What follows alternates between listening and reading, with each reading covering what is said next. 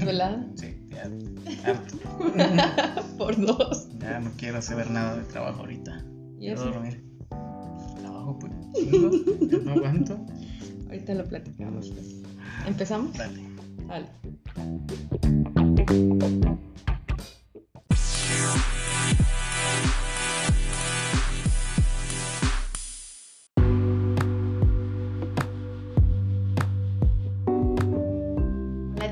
Buenas noches, ¿cómo están? Espero que se encuentren bien.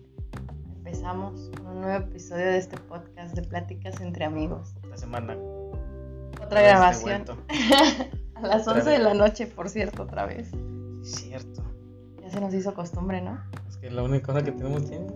¿Dónde más? La única hora libre, domingo a las 11 de la noche. No, la semana pasada grabamos sábado. Pero No. también el domingo. Es cierto, grabamos los dos días. Fueron dos días. Ah, aunque ustedes no lo escucharon, fueron dos días diferentes. grabamos la mitad un día el sábado y la otra mitad el domingo. El domingo. Ya sé. ¿Qué tal, estuvo tu semana? Pesada. ¿Por qué? Mucho trabajo. ¿Aquí en tu empresa? De nuestra empresa. Aparte, esa es otra cosa. Ah, sí, del trabajo en sí, sí estuvo. Más que pesado, pues hubo discrepancias ahí. ¿Por qué? así decirlo. No sé, nunca me había tocado este, una situación como la que. Ah, con la de tus compañeros de trabajo. Ajá.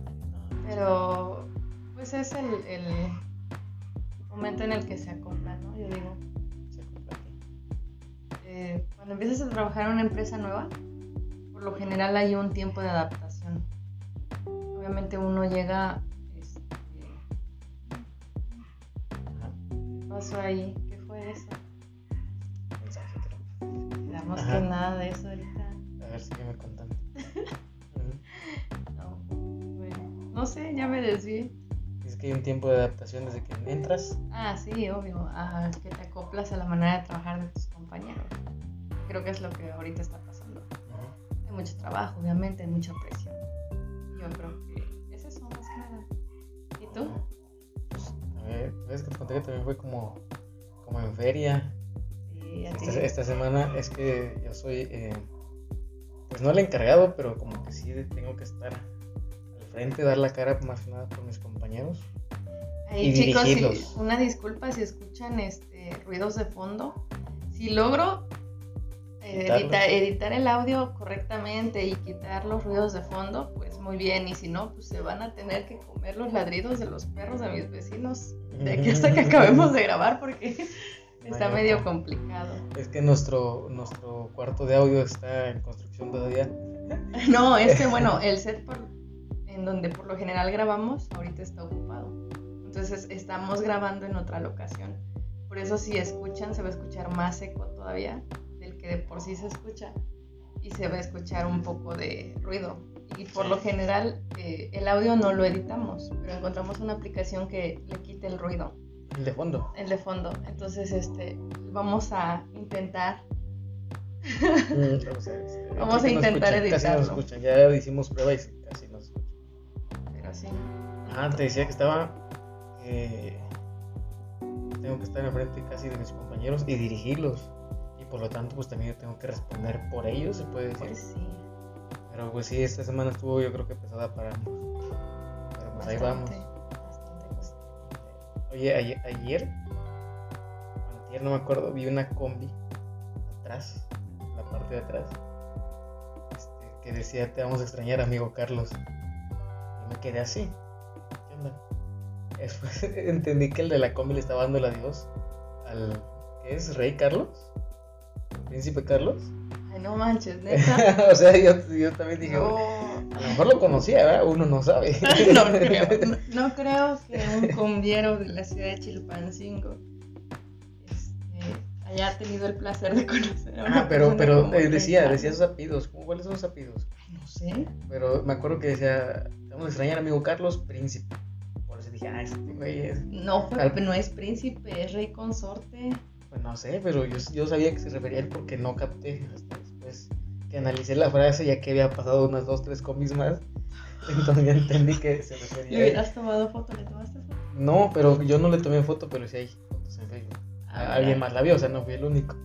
Hay, que buscar la foto y hay que postearla en nuestro Facebook porque es, es este interesante. Fíjate que yo también vi la noticia, incluso una de mis compañeras de trabajo dijo, hice el comentario de que se había fallecido en ese momento, bueno, ese día, el rey consorte, porque es el esposo, era el esposo de la reina Isabel II, pero nunca llegó a ser rey como tal. O sea, el, el papá de la reina Isabel modificó la ley, creo, ¿eh? No estoy segura.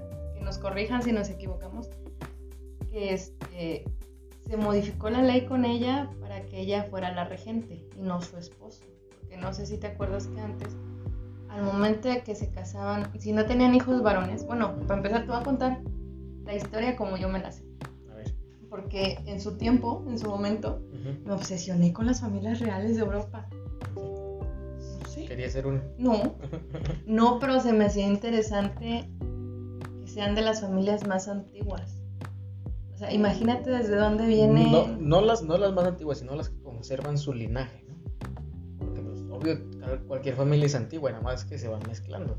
pero van que- cambiando los apellidos y en este caso no. O sea, siguen una línea de.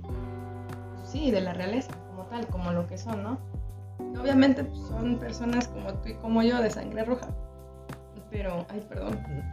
Perdón, ¿eh? Lo que pasa es que estamos aquí platicando. Yo con mi cafecito como niña buena y aquí el joven con, vive 100. con un vive 100 por el desvelo. Dos, tres días desvelándose. Como cinco, ¿no? Ya. No, Sí, nada más ayer dormimos. pero es que nos salteamos porque la cuando le da sueño a la señorita, a mí no. Ah, cuando me da sueño ya está al 100. Así que, o sea, ella desvela, yo nada más una vez coincidimos en que nos velamos. Cabe aclarar que este, no vivimos juntos, aunque así suene. Pues ya casi, casi, ¿verdad? Ya casi, casi vivimos juntos. Lo que pasa es que tenemos una empresa. Pero bueno, no- nos desviamos, espérate. Primero hay que acabar con un tema y luego nos vamos a los ¿Estabas demás. con qué? Ah, con lo de la historia del rey Carlos. Ajá. Bueno, a mí se me hace interesante, entonces me medio obsesioné. Pero resulta que lo que yo sé sobre esa historia es que, eh, para empezar, el hermano mayor del, la- del papá de la reina era el que iba a ser rey. O sea, la hija, Ah. la reina Isabel II es la hija mayor del hermano menor del primer hijo. O sea, es el segundo hijo Sí. del primer hijo. Es el segundo hijo del rey.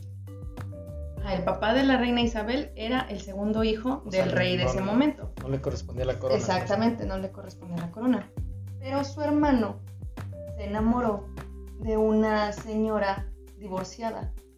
Entonces tenía de dos, o no casarse con ella, o casarse con ella, pero declinar al trono. Y fue lo que hizo. O ¿Declinó al trono? Sí, declinó al trono por casarse con ella. Fueron, o bueno, se exiliaron a un país extranjero y entonces el papá de la reina Isabel, que ya estaba casado y ya tenía dos hijas, que eran ella y la princesa Margarita, este, fue quien tomó el poder. Pero en su momento él no tenía herederos, o sea, no tenía hijos varones que lo sucedieran. Entonces lo que hizo fue cambiar la ley para que su hija pudiera tomar el- su lugar. O sea, para que, creo que no fue directamente él, sino uno de sus antepasados de ella, de cuando tuvo puras hijas y una de sus hijas, una de sus amantes tomó el poder.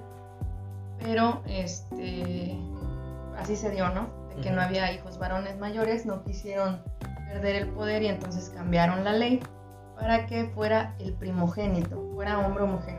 Ok. Entonces, en este caso, al ser mujer, antes lo que se hacía era que eh, al momento de casarse, su esposo, el rey, era quien tomaba el poder del reino y se convertía en rey de Inglaterra.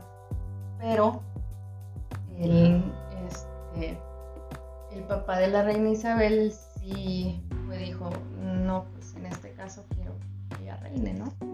Que ella se haga cargo y entonces modificaron otra vez la ley para que fueran rey consorte, como lo que pasaba antes con las mujeres que venían de otros países, no es reina consorte, no era la reina como tal. Entonces, fue ahí donde ah, incomodaba al rey Carlos ser rey consorte, no ser el rey como tal de, Inglaterra. ¿Pero por qué le incomodaba? Bueno, pues yo creo que tiene que ver con las creencias de antes, ¿no? También. Con su orgullo, porque están manteniendo, o sea, no es como que te incomode eso, ¿eh? que de hecho no, creo que nunca tuvo el título, tuvo el título de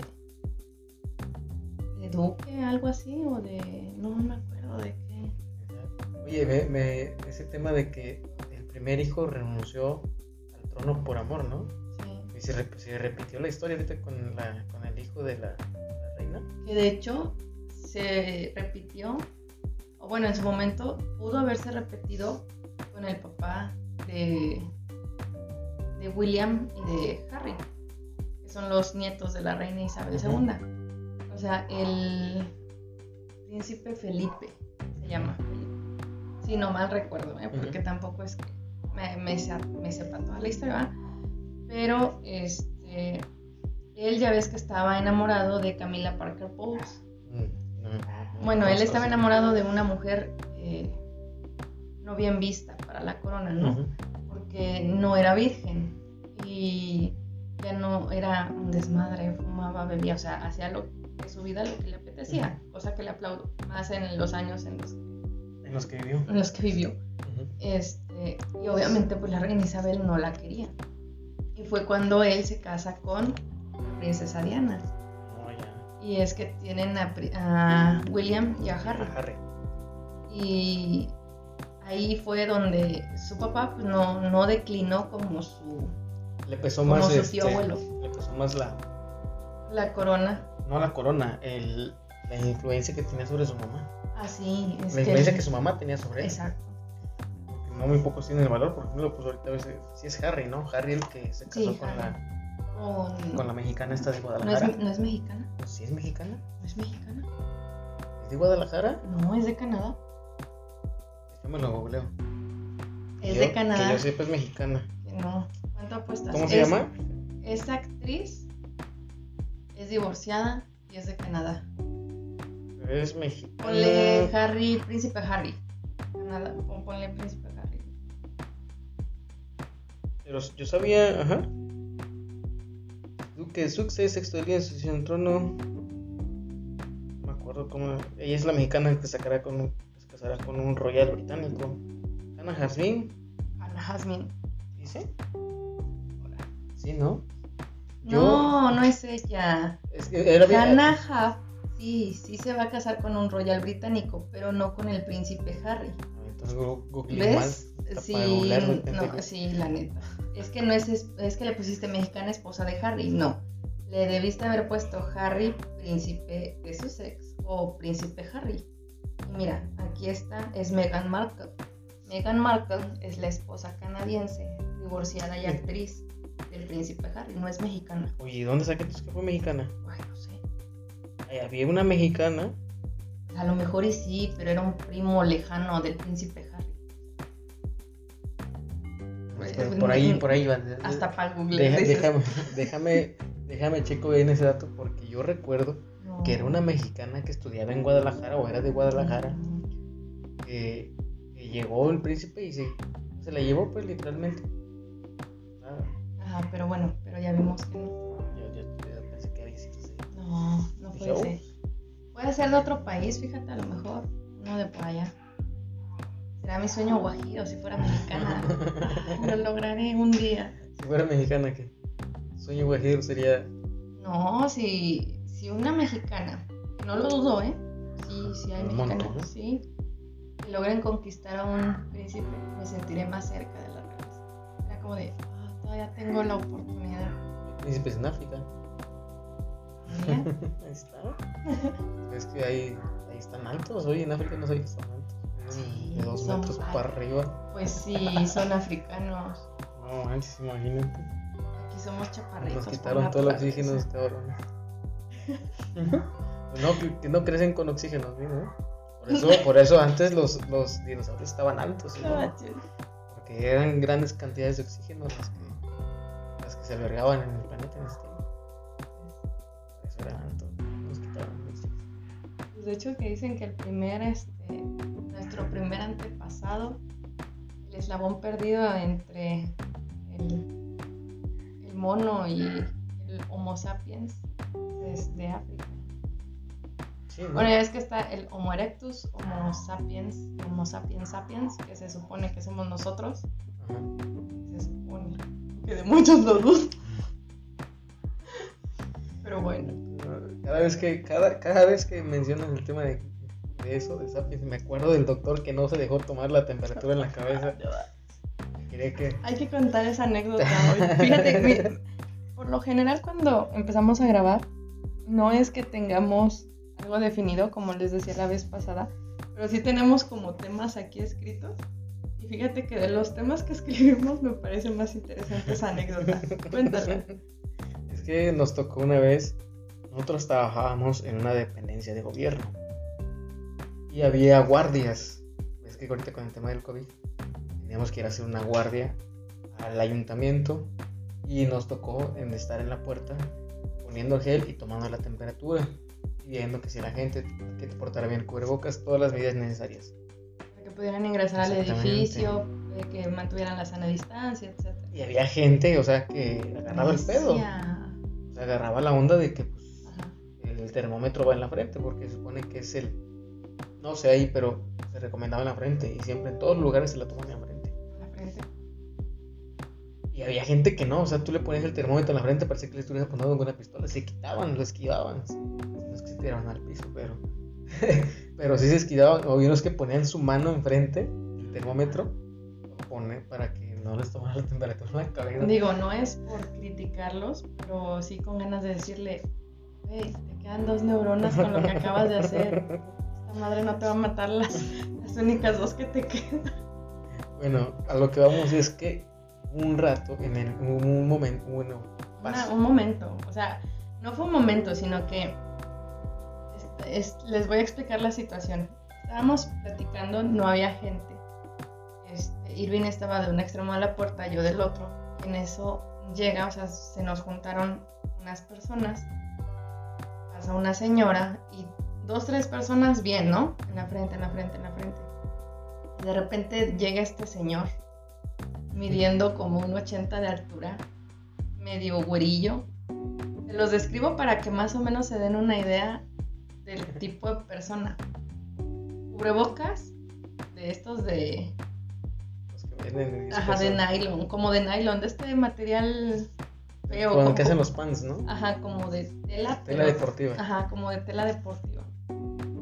Mal colocado, con la nariz descubierta. Ah, pero fíjate, venía bien arreglado, ¿eh? Ah, Traía sí. zapato boleado, pantalón de vestir, camisa. bien Su peinado. portafolio bien peinado. Y en el- al momento de tomar la temperatura se hizo para atrás. Ajá. Dice, ey, ey, ey, ey", dice, ¿qué? Tranquilo. Le digo, pues le tengo que tomar la temperatura, o sea, se debe tomar en la cabeza. No, no, no, ¿y ¿quién te dijo eso? Digo, pues se recomienda tomar en la cabeza, o sea, porque las manos, yo sí, bueno, creo que no registran la misma temperatura Sí. que la cabeza. Dice, no, ¿quién te dijo eso? Dice, dice, es más, dice, yo soy médico, dice, y no, eso no se debe de hacer porque te hace mal. Digo, ¿cómo? O sea, si es médico se supone entonces que, que debe de saber que no, o sea, a lo mejor no creo que estemos mal porque la mayoría de las veces hemos topado con que es, con que así se debe tomar correcta la temperatura. De hecho, en varios lugares la toman así. En la cabeza. La Ciudad de México debe ser en la cabeza o si no, no te dejan entrar al edificio. No nada más en la Ciudad de México, en todos lados debe ser, nada más que la Y gente no entiende. Exacto. Y ahí yo la verdad me sorprendí en esa ocasión porque él lo dijo. Porque, bueno, yo le comenté, señor, es que si no, no lo puedo dejar ingresar al, al edificio. Y me dice, ¿tú qué vas a ver, niña pendeja? El que estudió fui yo. Dice, yo soy doctor. Doctor médico, no. Y por lo general cuando la gente me suele insultar o me alza la voz o, no deja o no me deja hablar, lo que yo hago es reírme. O sea, no, no es que los quiero ofender. Yo sé que mucha gente a lo mejor se siente ofendida de que me río de ellos, pero no es por ofenderlos, simple y sencillamente es como de, ok, si tú crees que tienes la razón, pues adelante. Y lo que hago es reírme. O sea, no es de que me ría así de ja, ja, ja, ja, pero sí es como de ja. Me sonrío para mí, para mí conmigo. Suelo hacer esa acción y Irving me vio y cuando me ve que me estaba yo riendo, pues él entendió la situación de que fue como, para mí fue como de, no estás peleando. ¿Por qué? Porque yo, bueno, por lo general yo evito las confrontaciones. Es como pérdida de tiempo. Entonces, sí. Por eso cuando hay problemas mejor me que le den por su lado. Pero yo no puedo, por alguna razón me gana más la risa y terminan más enojados, ¿va? Esa, esa, esa ocasión el señor me dijo, ¿de qué te estás riendo? Y yo, no, de nada. Y se fue bien encabronado, bien emputado. Y yo, pues ni modo que me ponga a llorar. ¿Sí o no? No me ofenda, ya, ya no me ofendas, le hubiera dicho. no, es que me da. No sé, pues sí, sí. La neta sí me dio un poquito de risa. Como de, bueno. Es como de, les estoy tratando de explicar. No ah. quieren. Pues qué más da. Como que me ponga a llorar. Ahora te imaginas ese mismo doctor que hubiera ido a las tiendas grandes, por ejemplo, aquí en la ciudad. La tienda más grandecilla y como que la más de más caché es Liverpool. Yo creo que la que va a la gente es la que de dinero y la que se siente de dinero. Sentí la pedrada. No, o sea, no quiero decir que nosotros vayamos así. De hecho, sí hay cosas buenas, pero no es como que de mis tiendas favoritas, ¿eh? Que ahí sí te toman la temperatura en la frente y si no, si no quieres, pues no te dejan pasar. O sea, yo creo que ese señor se ha, de cagar ahí. con sus, de cagar de no, tanta pero de decir creo que, no. que de las personas que vaya a ese tipo de yo siento que sí. De las que aparenta ir nada más porque. Porque, bueno, es pues que no, no, bueno, tampoco confundamos el. Su. Ahora sí que la. ¿Cómo te diré? No confundamos su ignorancia ante ese tema con su. Con su capacidad económica, con su solvencia económica. es que, mira, te voy a decir algo que yo considero. Por lo general, la, la gente que aparenta Perdón, ¿eh? ahí se escucharon una vibración, fue mi teléfono. Este, por lo general ese tipo de personas, sobre todo, ya ves que la vez pasada comentábamos, incluso los trabajadores del ayuntamiento, son personas con bajo poder adquisitivo, ganan poco, pero son de las personas que tú ves mejor arregladas. Y se endeudan a más no poder con tal de siempre ir bien arreglado y se compran perfumes caros y todo por y así, ¿no? precisamente es a lo que voy, no, no es gente que quiera o vaya a ese tipo de tiendas, que saben que no tienen el poder adquisitivo como para comprar ahí y lo que hacen es comprar por catálogo, comprar en pagos o comprar en las tiendas estas que vemos muy seguido aquí en el centro y son tiendas que te dan chance de ir pagando poco a poco. Entonces, sí tienes razón, no confundamos su ignorancia con la forma en que él iba vestido, una, y dos, tampoco demos por sentado que era una de esas personas que va a Liverpool nada más por antochar, se podría decir. Oye, ahorita que dijiste eso, me acordé de lo que me has platicado. Ese día, no, yo fui, yo fui acompañé, bueno, no fui, acompañé, iba a decir acompañé. Tenemos un proyecto de nuestra empresa este, en, aquí en la ciudad de Chilpancingo. Y fui al lugar del proyecto, estuve platicando con el, con el cliente y le expliqué el, qué tipo de material se va a usar para construir. Y ya que le presenté un, una propuesta, me dijo, oye, pero se me hace caro esa parte. Digo, pero pues la estética le va, le va a hacer bien. Hablábamos de una viga. Me dijo, pues dice, se me hace cara esa viga. Le digo, pero pues le va a dar mucha estética y se va a ver bien. Y me dijo, no, dice, yo, no, yo no pagaría esa viga. Y yo le dije, yo, si tuviera dinero, yo sí la pagaría.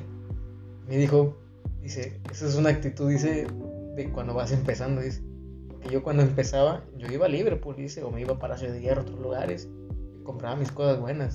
Y ahorita mira la playera que traigo es de 200 pesos, dice, mis tenis de, 500, de 600 pesos. yo solía hacer lo mismo que tú, dice, cuando tenía dinero algo me iba a comprar mis cosas y caras, dice, y ahorita ya mejor lo guardo y me compro lo, necesario.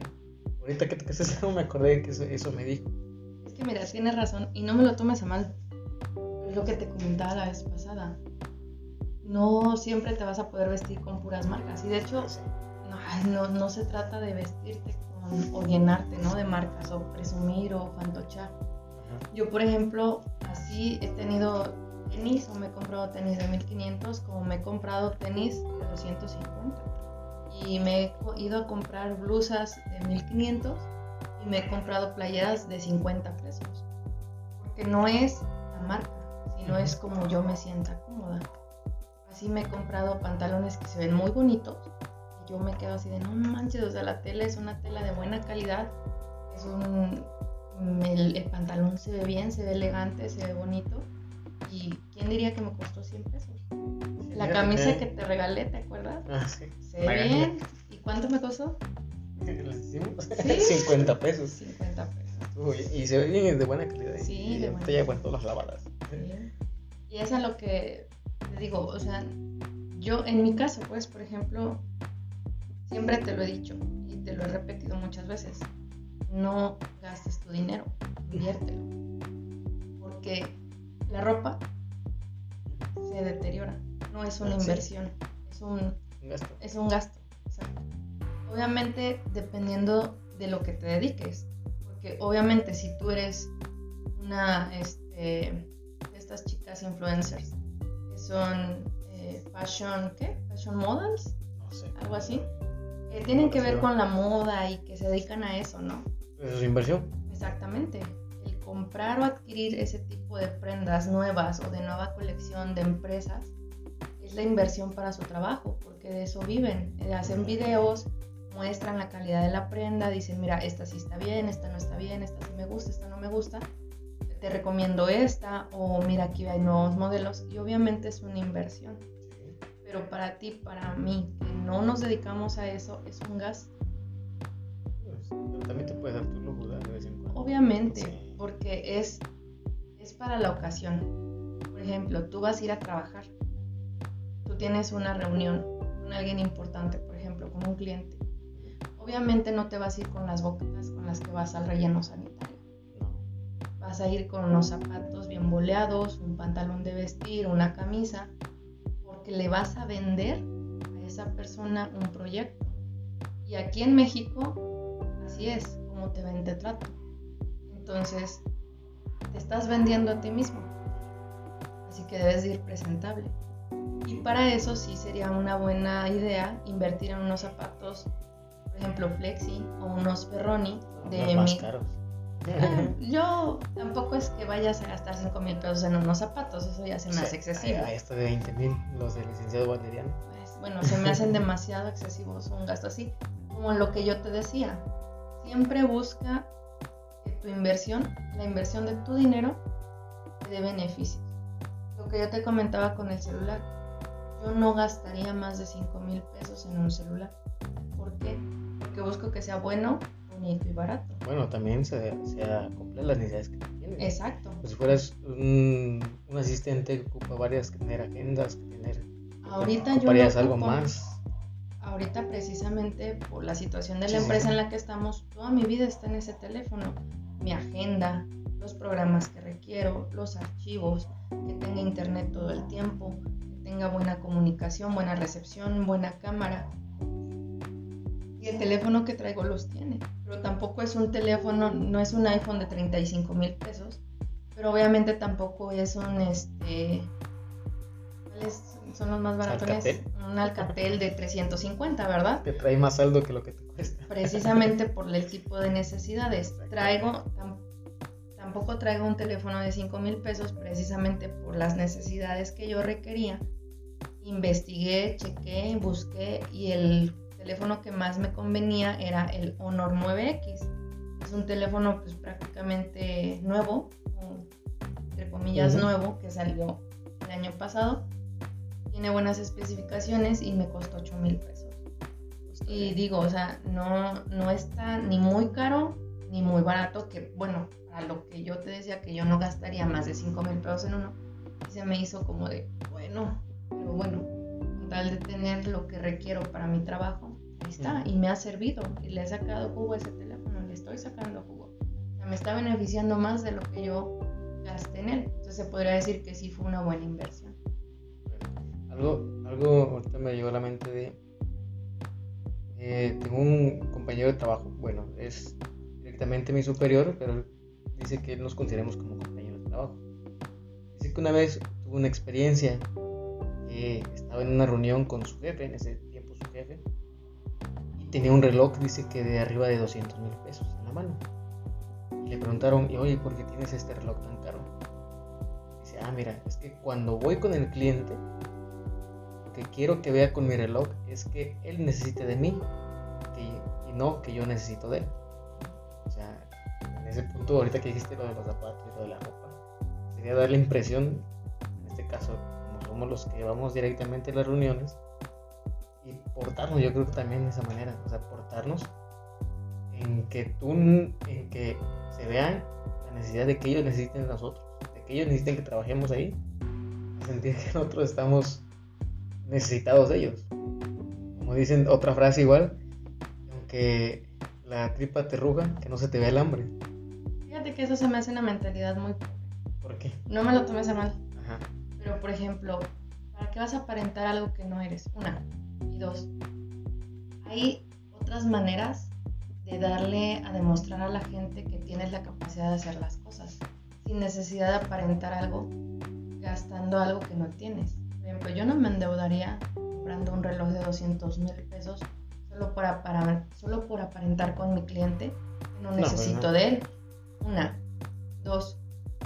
Yo creo que cuando tú vas a una reunión con un cliente y ve cómo te desenvuelves, ve cómo hablas, ve que tienes la capacidad y la visualización de crear un proyecto, en este caso de diseño, de distribución de, del área. Porque bueno, no sé si sepan chicos, pero somos ingenieros civiles más guiados al área de diseño. Este, hacemos proyectos eh, grandes. Ahorita pues ya estamos empezando con proyectos un poquito más grandes y hacemos cálculo estructural, etcétera, etcétera. Entonces, si tú vas con el cliente y por más que lleves un reloj de 200 mil pesos y vayas en un buen carro o en una buena camioneta, si el cliente ve que tú no tienes la capacidad de hacerlo, no te va a contratar. Y nos acaba de pasar. Yo no. Era la persona con la que estábamos compitiendo, porque dos empresas a checar el proyecto llegó en una super mega camioneta con otra persona. Bueno, de hecho, eh, hay que mencionar que ya conocemos a esa persona. Sí, ya la conocíamos antes y sabemos su solvencia económica. Ya nos conocemos entre sí. Este, ya sabemos su solvencia económica de esta persona. Es una persona que ya tiene muchos años con su empresa. Obviamente le ha ido bien, pero como que no se entendió con el cliente, no entendió lo que el cliente buscaba. Y pues nosotros, la verdad, llegamos en un. ¿Qué, marca es Es un Corsa. En un Corsa. de mi papá. Eh, llegamos en un Corsa. La verdad, el carrito ya está pues en sus últimos años. Ya no. Trae una puerta que no le sirve. No trae aire acondicionado. Sí, trae, pero no enfría. Bueno, no enfría. Ahí está. Este. No llegamos bien vestidos como esta persona, la verdad. Llegamos, obviamente llegué con pantalón de mezclilla, camisa, porque veníamos del, trabajo, exacto. Pero tuvimos la capacidad de ver las cosas como las quería el cliente, ¿no? De adaptarnos a él. en este negocio así es, adaptarte a lo que busca tu cliente. Entonces, no necesitas aparentar o decir, pues yo tengo la solvencia económica de comprarme un reloj de 200 mil pesos. Una, porque se me hace una mentalidad demasiado, demasiado pobre. Es como decir, mira, te, voy a decir algo que a mí me, me dijeron en su momento. Cuando una persona presume de más lo que tiene es porque algo le hace falta. Y me quedó claro con una persona que yo conocí hace mucho tiempo. Esta persona tenía un complejo muy grande por su estatura es decir, el muchacho era inteligente, pero era muy soberbio, demasiado. Tenía un ego muy grande. Entonces, al yo estar más alta que él, cacas. El cacas. Precisamente el cacas. Este, a él le, afectaba, ¿no? Que yo estuviera más alta. Y obviamente, ¿a qué hombre le gusta que una mujer lo corrija? Pues creo que Contados. Contados. Contados, la verdad. Eh, No, no es que le guste, sino que, o sea, no lo toma mal. ándale. O sea, Lo que toma como hombre. una opinión normal. Exacto. Porque, por ejemplo, tú, o bueno, pongamos otro ejemplo. No sé, un compañero tuyo se equivoca en algo y tú vas y lo corriges y le dices, oye, güey, es que esto no es así, mira, acuérdate que se le tiene que añadir lo del abundamiento, etcétera, etcétera. ajá. Y no se lo toma mal. Voy yo y le digo, oye, güey, se te olvidó, se te pasó lo del abundamiento, chécalo. Él se lo va a tomar mal. Se lo va a tomar como de, ah, pinche vieja, me está corrigiendo, ¿quién se cree? Porque me ha pasado. Y se lo toman muy a pecho. Entonces, esta persona se tomaba muy a pecho ciertos comentarios que yo le hacía con respecto a su trabajo, con respecto a la escuela. Pero pues yo no, no lo hacía con el plan de hacerlo sentir mal o de hacerlo sentir menos inteligente, ¿no? Yo lo hacía con el afán de que no entregara algo que no estuviera correcto. Entonces él se sentía mal y en muchas ocasiones trataba de hacerse, hacerse sentir el importante. Sea, él sí era de que se vestía de marcas de pies a cabeza. No se compraba otros zapatos que no fueran de Reoni, no se compraba camisas que no fueran de marca, pantalones de mezclilla de marca, siempre quería ir a buenos restaurantes, siempre cargaba el carro de la empresa cuando salía. Incluso cuando se compró su propio carro, se compró el más caro que pudo comprar. Precisamente, y me lo dijo, quiero que cuando vayamos sepan que ese niño chaparrito que molestaban todos, ahora es este cabrón que carga este carrazo. Y yo, ¿y para qué? O sea, al menos para mí era como de, "Eh, este pinche carro está bien pinche incómodo, traga un chingo de gasolina, no lo puedes cargar en la ciudad porque se raspa de abajo a cada rato. Frena feo porque se supone que es un carro de carreras, no es para andar en la ciudad. Ajá. Y tú hasta se quejaba, ay, es que el sillón ya me cansó. Yo, güey, pero es que no es un carro para viajar. Pero lo hacía con tal de presumir o aparentar algo que, pues siendo honestos, no era, porque lo compró a pagos. A veces ni comía con tal de terminar de pagar el carro. Yo por eso no tengo carro. Como Y- mucho. Y era, es a lo que voy. O sea, se supone que tú debes hacer que el dinero trabaje para ti, no tú trabajar para tener cosas que no necesitas.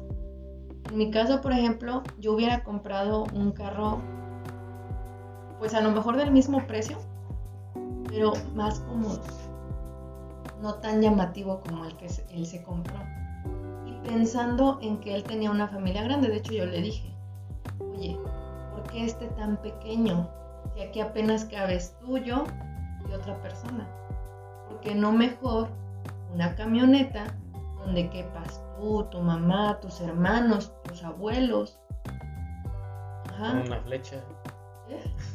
Ahí caben toda su familia. No, o sea, pensando en que iban a viajar y que se sintieran cómodos, etcétera, ¿no? Porque en ese tiempo su abuelita estaba enferma y entonces requería que la llevaran mucho a la Ciudad de México a tratamiento. Entonces yo le decía, la puedes ir a traer, la puedes venir a dejar y ella se va a sentir cómoda. En cambio, si la llevas en este carro, la verdad es que no. Y se va a cansar. Pues no. Total, obviamente él hizo lo que quiso porque era su dinero. Pero es a lo que voy. O sea, si tú te lo vas a comprar porque tú lo quieres y tú lo deseas y tú dices, me voy a dar ese lujo porque siempre ha sido mi sueño tener un Ferrari o tener un Lamborghini o tener un este Aston Martin. Ah, pues muy bien, bravo, ¿no? O sea, perfecto, pues cómpratelo como yo que tengo las ganas de mi moto, ¿no? Y algún día me la voy a comprar, pero no ahorita. Una, porque no tengo la solvencia económica para comprarla. Dos, no tengo la solvencia económica para mantenerla. Tres, no tengo el tiempo para disfrutarla. Y cuatro, ahorita debo invertir mi dinero para que después esa moto no me genere un gasto. Para que no sea una moto, sean dos. Sí. Entonces, es a lo que voy. O sea, ¿para qué aparentar ahorita algo que no eres? Bueno, en ese caso nosotros. Pero si aquel, eh, volviendo a lo del reloj, si él tenía la solvencia económica, pues, o sea, es que yo creo ese, ese entonces esa persona se manejaba con, con clientes ya, a lo mejor también podrían cubrir ese reloj, pero pues yo siento que lo que se refería era que cuando te presentes, hacerte sentir, hacer sentir al cliente que lo que tú le propones es lo único que hay. Es que eso lo puedes sea, lograr sin tener un reloj de 200 Bueno, es que a lo mejor no se refería, no se refería en sí al reloj, sino a lo que quería lograr con el cliente. Y el reloj a lo mejor formaba parte de eso. Es que entonces se está creando un personaje, un personaje de sí mismo, que no se siente capaz, él solito, de convencer al cliente. Bueno, pero Es como lo que decía Franco Escamilla. Yo aquí así con ustedes encima del escenario soy uno. Y les puedo echar desmadre y puedo decir mis chistes y todo. Pero esto no es natural. Aunque ustedes ahorita lo vean natural, no es natural. Esto es ensayado. Esto es un personaje. Aquí Franco Escamilla es un personaje. Allá abajo, allá afuera, con mi familia, soy tímido. Casi no hablo. Digo puras pendejadas. Allá soy yo. Y allá no soy esto. Allá, y dijo su nombre completo, tal persona. Así se me hace ese tipo de personas que no, no, no sienten, no se consideran con la capacidad suficiente como para decir, tengo la capacidad. Entonces se crean un personaje, ese personaje es el que da la cara por ellos, cuando están con un cliente o cuando están con cierto tipo de persona. Pero el personaje ya le dio para. Y ganaría más. Bueno, esos 200 mil pesos, si él los hubiera puesto a trabajar, Ah, le pero- darían más. Obvio sí, pero estamos hablando a lo mejor de que esa persona ya tenía la solvencia económica. Y esos 200 mil pesos que se gastó en el reloj ya era lo que. su ganancia o algo así que eh, a lo mejor era lo que no tenía que invertir. Pues no sé, mira, yo en lo personal, yo creo que. yo en, en lo personal le hubiera aplaudido más que le hubiera hecho porque quiero, porque puedo y porque se me da mi gana. Y ahí sí te creo, tiene la solvencia económica para hacerlo, quiso hacerlo, se quiso comprar el reloj de 200 mil pesos porque era para él y para disfrutarlo él. Y ahí sí, Bueno, pero. ¿Estás consciente de que está hablando con sus, empleados, con su gente? No le quiere decir, no, pues me quiero. A lo mejor les quiso dar una motivación, ¿sabes qué? Una enseñanza. ¿Sabes qué tipo de enseñanza me hubiera gustado más a mí? Que, por ejemplo, que se compró ese reloj de 200 mil sabes por qué puedo? Porque me chingué años trabajando para poder conseguirlo. Y si tú le echas ganas, que yo te veo con la capacidad de hacerlo, pones de tu parte y estudias y sigues trabajando, también lo vas a lograr. Y un día te vas a poder comprar no uno, sino cinco relojes de 200 mil pesos. Para mí eso hubiera sido mejor motivación. Luego pasó una de Taiwán. Dice que iban caminando también y que vieron un billete tirado de 200, 300 pesos, de 200, 500, no sé. Billete de 300 pesos. Voy a subir, No, como de 200 pesos de haber sido, o 100. voy a subir es- eso a Un Facebook. billete de 300 pesos. Billete de 300. Sería una buena, sería una buena idea. ¿eh? Al Banco de México. Bueno, que iban y iban caminando, no se detuvo a recoger el billete de 200 pesos. Les preguntaron por qué, si estaba ahí en tu pie. Es que vale más mi tiempo, mi tiempo vale más que 200 pesos. Mira, Yo me gastaría dos segundos en recoger sabiendo que en dos segundos genero más. O sea, ese es otro tipo de... eso por ejemplo me gusta más. Y es lo que muchas veces te he dicho. De que mi tiempo vale oro. Todo el tiempo, vale. Sí, pero hablando de mí. O sea, que mi tiempo vale un chingo. Sí. Por ejemplo, tú me digas, es que esto, es que aquello. No, no tengo tiempo. Y me dicen, es que ¿por qué no tienes tiempo? Porque ese tiempo lo puedo usar para otras cosas que sí me van a redituar. Por ejemplo, lo de la mañana. Ah, Porque eh, acompañamos a mi mamá a traer unas cosas, a comprar unas cosas. Y yo iba con mi cara de pocos amigos, la neta iba encabronada porque fue como de, no quiero ir porque tengo trabajo. Y mi mamá, ay, una hora, ándale, que no sé qué. Y dije, bueno, ok, vamos. Porque es mi mamá, porque yo sé que no todo el tiempo la voy a tener conmigo y la quiero disfrutar, quiero verla, quiero estar con ella, la, apoyo siempre que me pide ayuda, aunque yo esté en el trabajo, pues me doy cinco minutos para apoyarla. Pero si es como de, es que tengo un chingo de cosas que hacer y siento que aquí estoy perdiendo el tiempo. Pero es otra cosa, o sea, yo una vez escuché, vi un video de Palazuelos que decía hay que aprender a descansar. O sea, aunque ames mucho tu trabajo, aunque, aunque o sea, tú veas que este trabajo es lo máximo, debes de aprender también a descansar. Si, se siente, si te sientes cansado, adelante, descansa. Lo malo es que no te quedes descansando y síguele, adelante. También lo mencionó este José Madero en un podcast. Mm. Este, aunque, aunque ames un chingo tu trabajo, aunque, aunque sea lo que siempre has querido, sí se te va a hacer, en un momento se te va a hacer cansado, en un momento se te va a hacer fastidioso. Creo que ya llegué a esa parte, ¿no? Donde dice que por eso pide el break con Panda, ¿no? Que piden todos el, break. Porque ya tenían muchos años trabajando y no habían tenido el chance o la oportunidad de tomarse ciertas vacaciones, ¿no? Porque era como de sí, no estaban en gira o no tenían este concierto, pero ellos o estaban ensayando o estaban en promoción o estaban... Eh, más que nada él dice que ya estaba escribiendo y que no podía descansar. Ajá, o que estaba escribiendo o que incluso se perdía cumpleaños y reuniones familiares porque ya le estaban exigiendo que para tal fecha tenía que entregar las canciones, ¿no? Siento que ahí sí, fíjate, es, como frustrante tu trabajo. Pero no es frustrante, sino que es cansado. Como ah, sí, cansado, pero todo es cansado. O sea, si, si tú lo vemos desde esa manera, todo es cansado. Hasta descansar de más es cansado. Cuando ya duermes mucho, te... No me ha pasado. Manches. ¿Nunca te ha pasado? Bueno, al menos a mí sí. Fíjate que de un tiempo acá, aproximadamente hace como ocho años, desde hace ocho años para acá, yo no puedo dormir más de ocho horas. Yo por lo general me despierto a las 3 de la mañana a checar a Yera, que esté bien, que esté respirando, que no le haya pasado nada. Y me vuelvo a dormir pero, por ejemplo, si ya dormí 5, me despierto a las 3 este, y me duermo otro rato, otras 3 horas, mi cuerpo, mi mismo cuerpo ya no quiere estar acostado. Me duele la espalda o me duele la cabeza o me siento mal y entonces mi mismo cuerpo me dice, ya levanta. Entonces ya no puedo dormir más de 8 horas. Y antes, por ejemplo, me acuerdo en mi adolescencia que me dormía 12 horas sin problema. Pero ahorita ya es como de, si duermo de más, me siento cansada.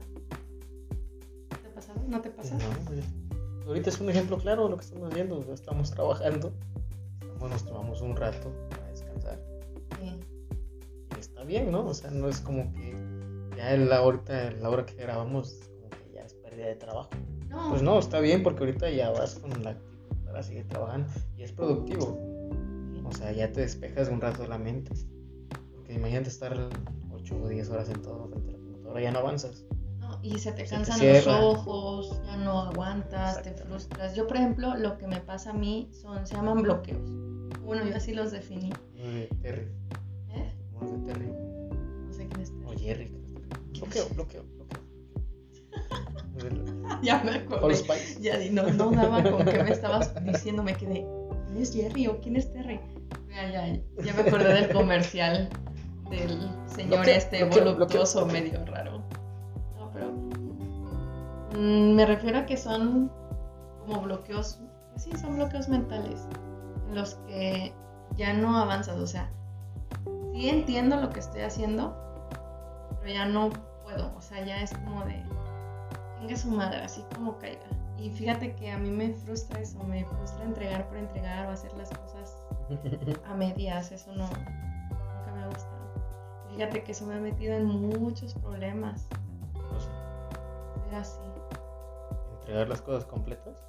Mm, no como tal completas, sino que hay ocasiones que me están presionando para entregar algo y a mí me frustra entregar por entregar, pero me están presionando para entregarlo y entonces lo hago mecánicamente y empiezo a hacerlo como yo sé que se hace, pero ya no verifico que realmente sea así. Y entonces eso me frustra porque es cuando más me equivoco.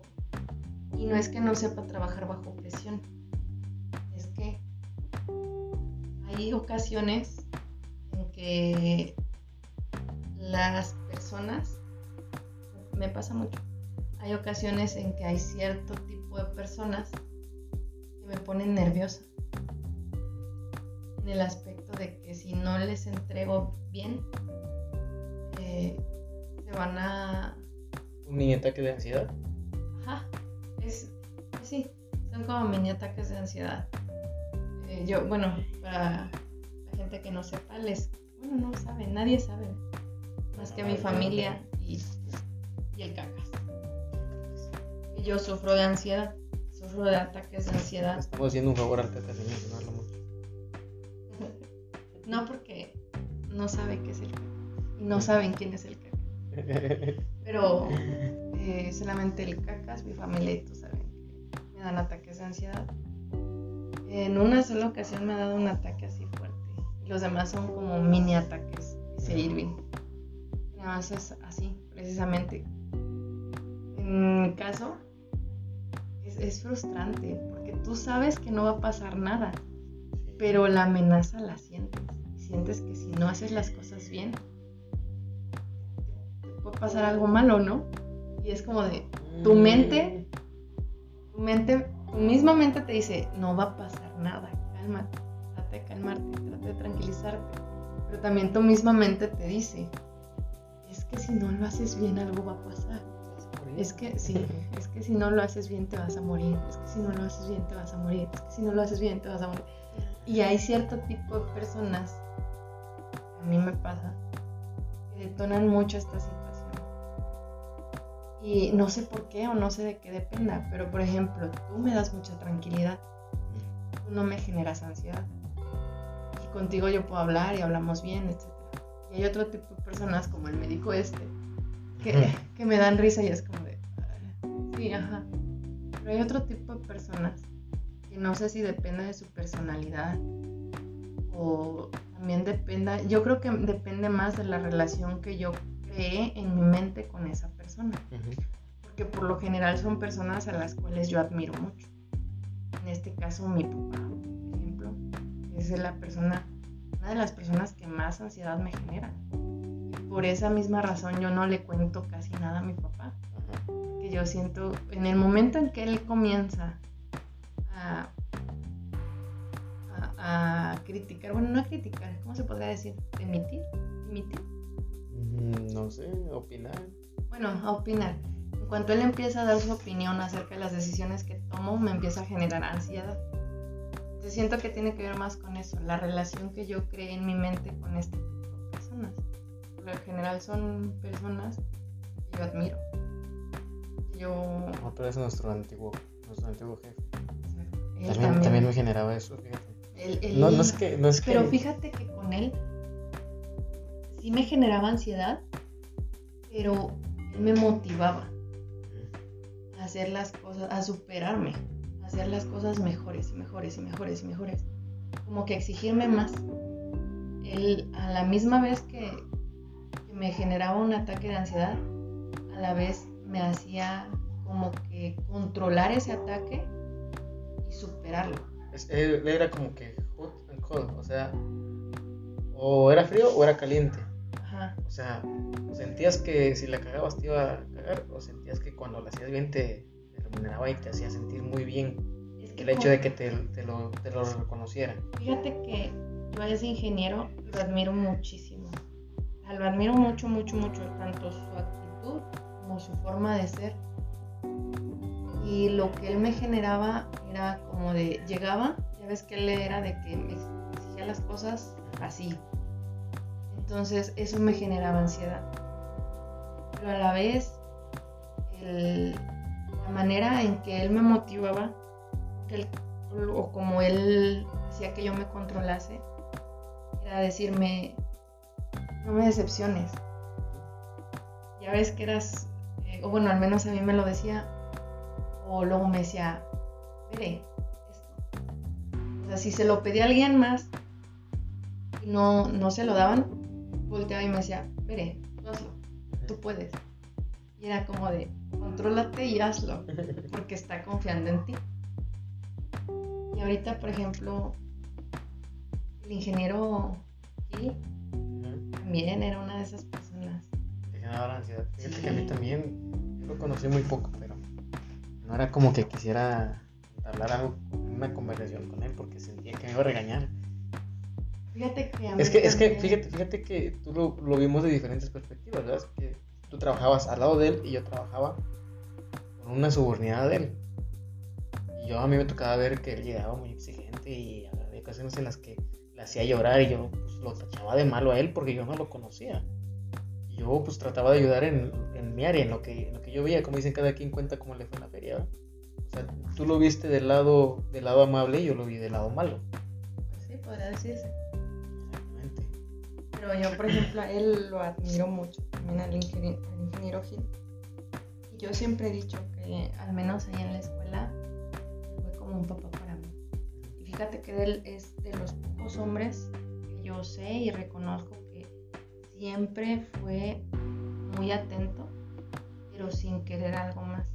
Fue un hombre. Sí, o sea, un hombre como tal.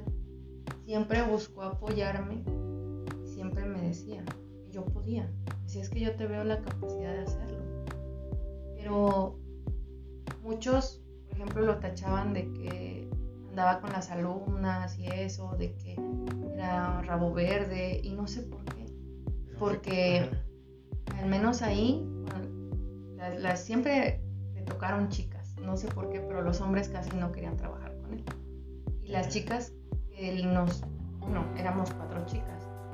Y había dos chicas muy bonitas, la verdad, muy guapas las dos. Una era soltera, la otra ya era mamá. Pero siempre fue muy respetuoso con ellas. Jamás se sobrepasó ni... pues, sí echaba sus chistes, ¿no? De, de que, ay, estás bien bonita. Pero nunca fue grosero. O sea, no, no era de que estás bien bonita para buscar algo. Sino que, por ejemplo, si a, a mí me tocó de que una, en una ocasión yo bajé. Esa pausa se, sintió muy rara. ¿Por qué? Este, a mí me tocó una ocasión. No, ¿Cómo? no, no, no. No, nunca me tocó. No, o sea, físicamente nunca sí. me tocó.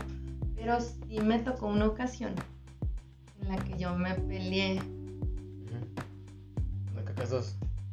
Pues cacas dos como que no. ¿Cómo lo habían puesto? Cacas, no, no. Pues tu pirugolfo estaba muy No, largo. No,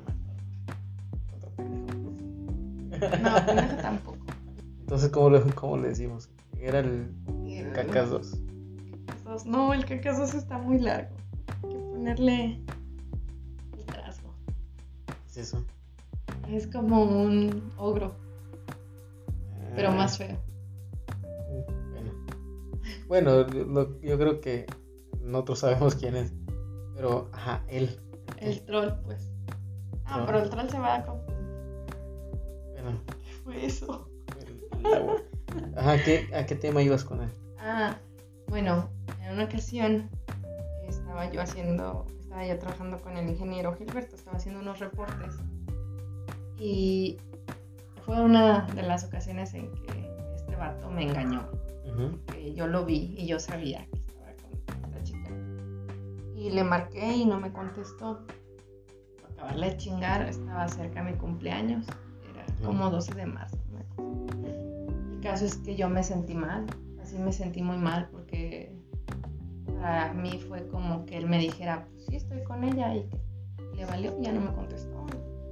Sí me sentí muy mal. Entonces no pude evitar llorar. Pero no quería que él me viera así. Entonces en cuanto esta situación se suscita, de que yo leo el mensaje de esta persona y siento que se me empiezan a llenar los ojos de lágrimas, yo agarro, me paro y me salgo. Y me fui al baño. Y allí me puse a llorar en el baño de mujeres, que por lo general siempre estaba cerrado. Nunca entraba ninguna mujer, más que yo, porque era la única que tenía llaves más en la tarde. Entonces ya me puse como que así a llorar. Ya cuando salí, obviamente él luego luego se dio cuenta, porque para empezar yo nunca, ni siquiera iba al baño sin pedirle permiso, era como de, dije, puedo ir al baño. Y él se enojaba y me decía, vete Mildred, ve. Entonces ya salía yo al baño y esa ocasión no le dije nada, o sea, simplemente me paré y me fui. Eh, fue anormal lo que hice. Exactamente, entonces obviamente se dio cuenta. Ya cuando yo regresé, él me vio, ojos rojos obviamente, ya platicó conmigo y me dice, me empezó a dar el mini ataque de ansiedad. Dije, me va a regañar, ¿y ahora qué hice? Y me dice, yo creo que tú eres una mujer, ya tienes cierta madurez, y eres muy guapa, y eres inteligente, y vales mucho. Dice, no cualquiera se atreve a seguir su sueño con las condiciones en las que tú estás. Dice, muy pocas, y por eso te admiro. Dice, entonces, no creo que debas sentirte como te sientes ahorita por una persona que no está valorando lo que eres. Y eso me hizo sentir bien. O sea, sus palabras, aunque un poco secas, o sea, él de por sí era un hombre seco, pero me hizo sentir confortable, confortada, apoyada. Entonces, superé esa ansiedad. ¿Con él? Mm, no, porque me siguieron dando mini ataques de ansiedad, pero, pero sí en ese momento fue como de, ok, Y ya no volvió a pasar. De que, o sea, sí volvió a pasar que me engañaron, pero ya no me puse como me puse en esa ocasión. Ya fue como de, ya, hasta aquí, se acabó. Pues Ya, fue menos duro el golpe. Entonces, para cerrar, ¿qué recomiendas? Para los ataques de ansiedad. Los ataques de ansiedad. Los Ay, crearte mucha confianza en ti mismo. Es que mira, el ataque de ansiedad, bueno, ¿qué recomiendo yo? Una, que si se sienten así, que saben que es una situación que no amerita que se sientan mal, pero aún así se sienten mal y sienten que no pueden respirar, y empiezan a temblar o cositas así, ya se vuelve algo físico, recomiendo que vayan con un psicólogo, que se atiendan, que se cuiden. Eh, la vida nos da muchos golpes hasta que aprendemos a, graduarnos de aquello que nos hace mal. Dicen por ahí que una pareja es el fiel espejo de lo que tú eres, de las heridas y los traumas que traes de tu niñez. Y es cierto. Por experiencia les digo que es cierto. Entonces, hasta que ustedes no aprendan y no superen esos traumas y esos, eh, pues no defectos, sino que esa- esas heridas van a seguir cayendo en el mismo tipo de hombre y en el mismo tipo de mujer una y otra vez hasta que lo sanen. Pues vayan a terapia, quiéranse, cuídense, cuídense, amense. No, sí, Muévete, muévete. mediten. Les recomiendo mucho que mediten. Me daban más ataques de ansiedad antes de meditar y un amigo, un muy buen amigo, me recomendó meditar y a partir de eso empezaron a calmar. Pues fíjate que yo, una anécdota rápida, yo no, nunca me han dado ataques de ansiedad, nunca me he sentido ansioso. Pero siento que todo fue desde que reprobé la primera vez en la universidad. Así me, me daba temor reprobar. Y, la, y esa vez que reprobé y me sentí mal, me sentí que se acababa el mundo. Pero pasó un mes o una semana y, sentí, y vi que no pasó nada y ya como que pues ya no me da. Ya cualquier cosa me da Igual. igual, no igual, o sea, obvio, cada cosa tiene su responsabilidad. Pero como que siento como que si no, pues no llego a eso, no va a pasar nada. O sea, sigue siendo algo tranquilo, no te mueres. No, es que la ansiedad no es eso. Yo, por ejemplo, sé que si no entrego, pues no pasa nada. No me voy a morir. Pero cuando te da un ataque de ansiedad, tú sí sientes que vas a morir. O sea, sí Bueno. sientes que algo malo va a pasar. No es algo que sí lo llegas a controlar con el tiempo, pero no es algo que se cure de un día para otro. Pues entonces, hasta ahí dejamos y seguimos otro capítulo la siguiente semana. La siguiente semana. A ver qué nos pasa esta semana para contarles. Dejamos muchos pendientes, mira, muchos Pues temas sí, pendientes que no hablamos. no, ¿eh? no podemos hacerlo de dos horas. Entonces, Nos entonces- faltó Star Wars, hablar de Star Wars. Bueno, yo- sirve que me das tiempo para acabar de ver las películas. Ah, cierto. te vas de corrido. Yo no, a mí me gusta sentarme a verlas y no prestar atención a nadie más. Para entenderle. Sale, pues chicos, nos despedimos, nos vemos la otra semana. Este capítulo quedó un poquito largo, pero está bien, recompensando la semana del episodio fallido. ¿Sí o bueno, no? así. Estamos bien entonces. Bye Bye. bye.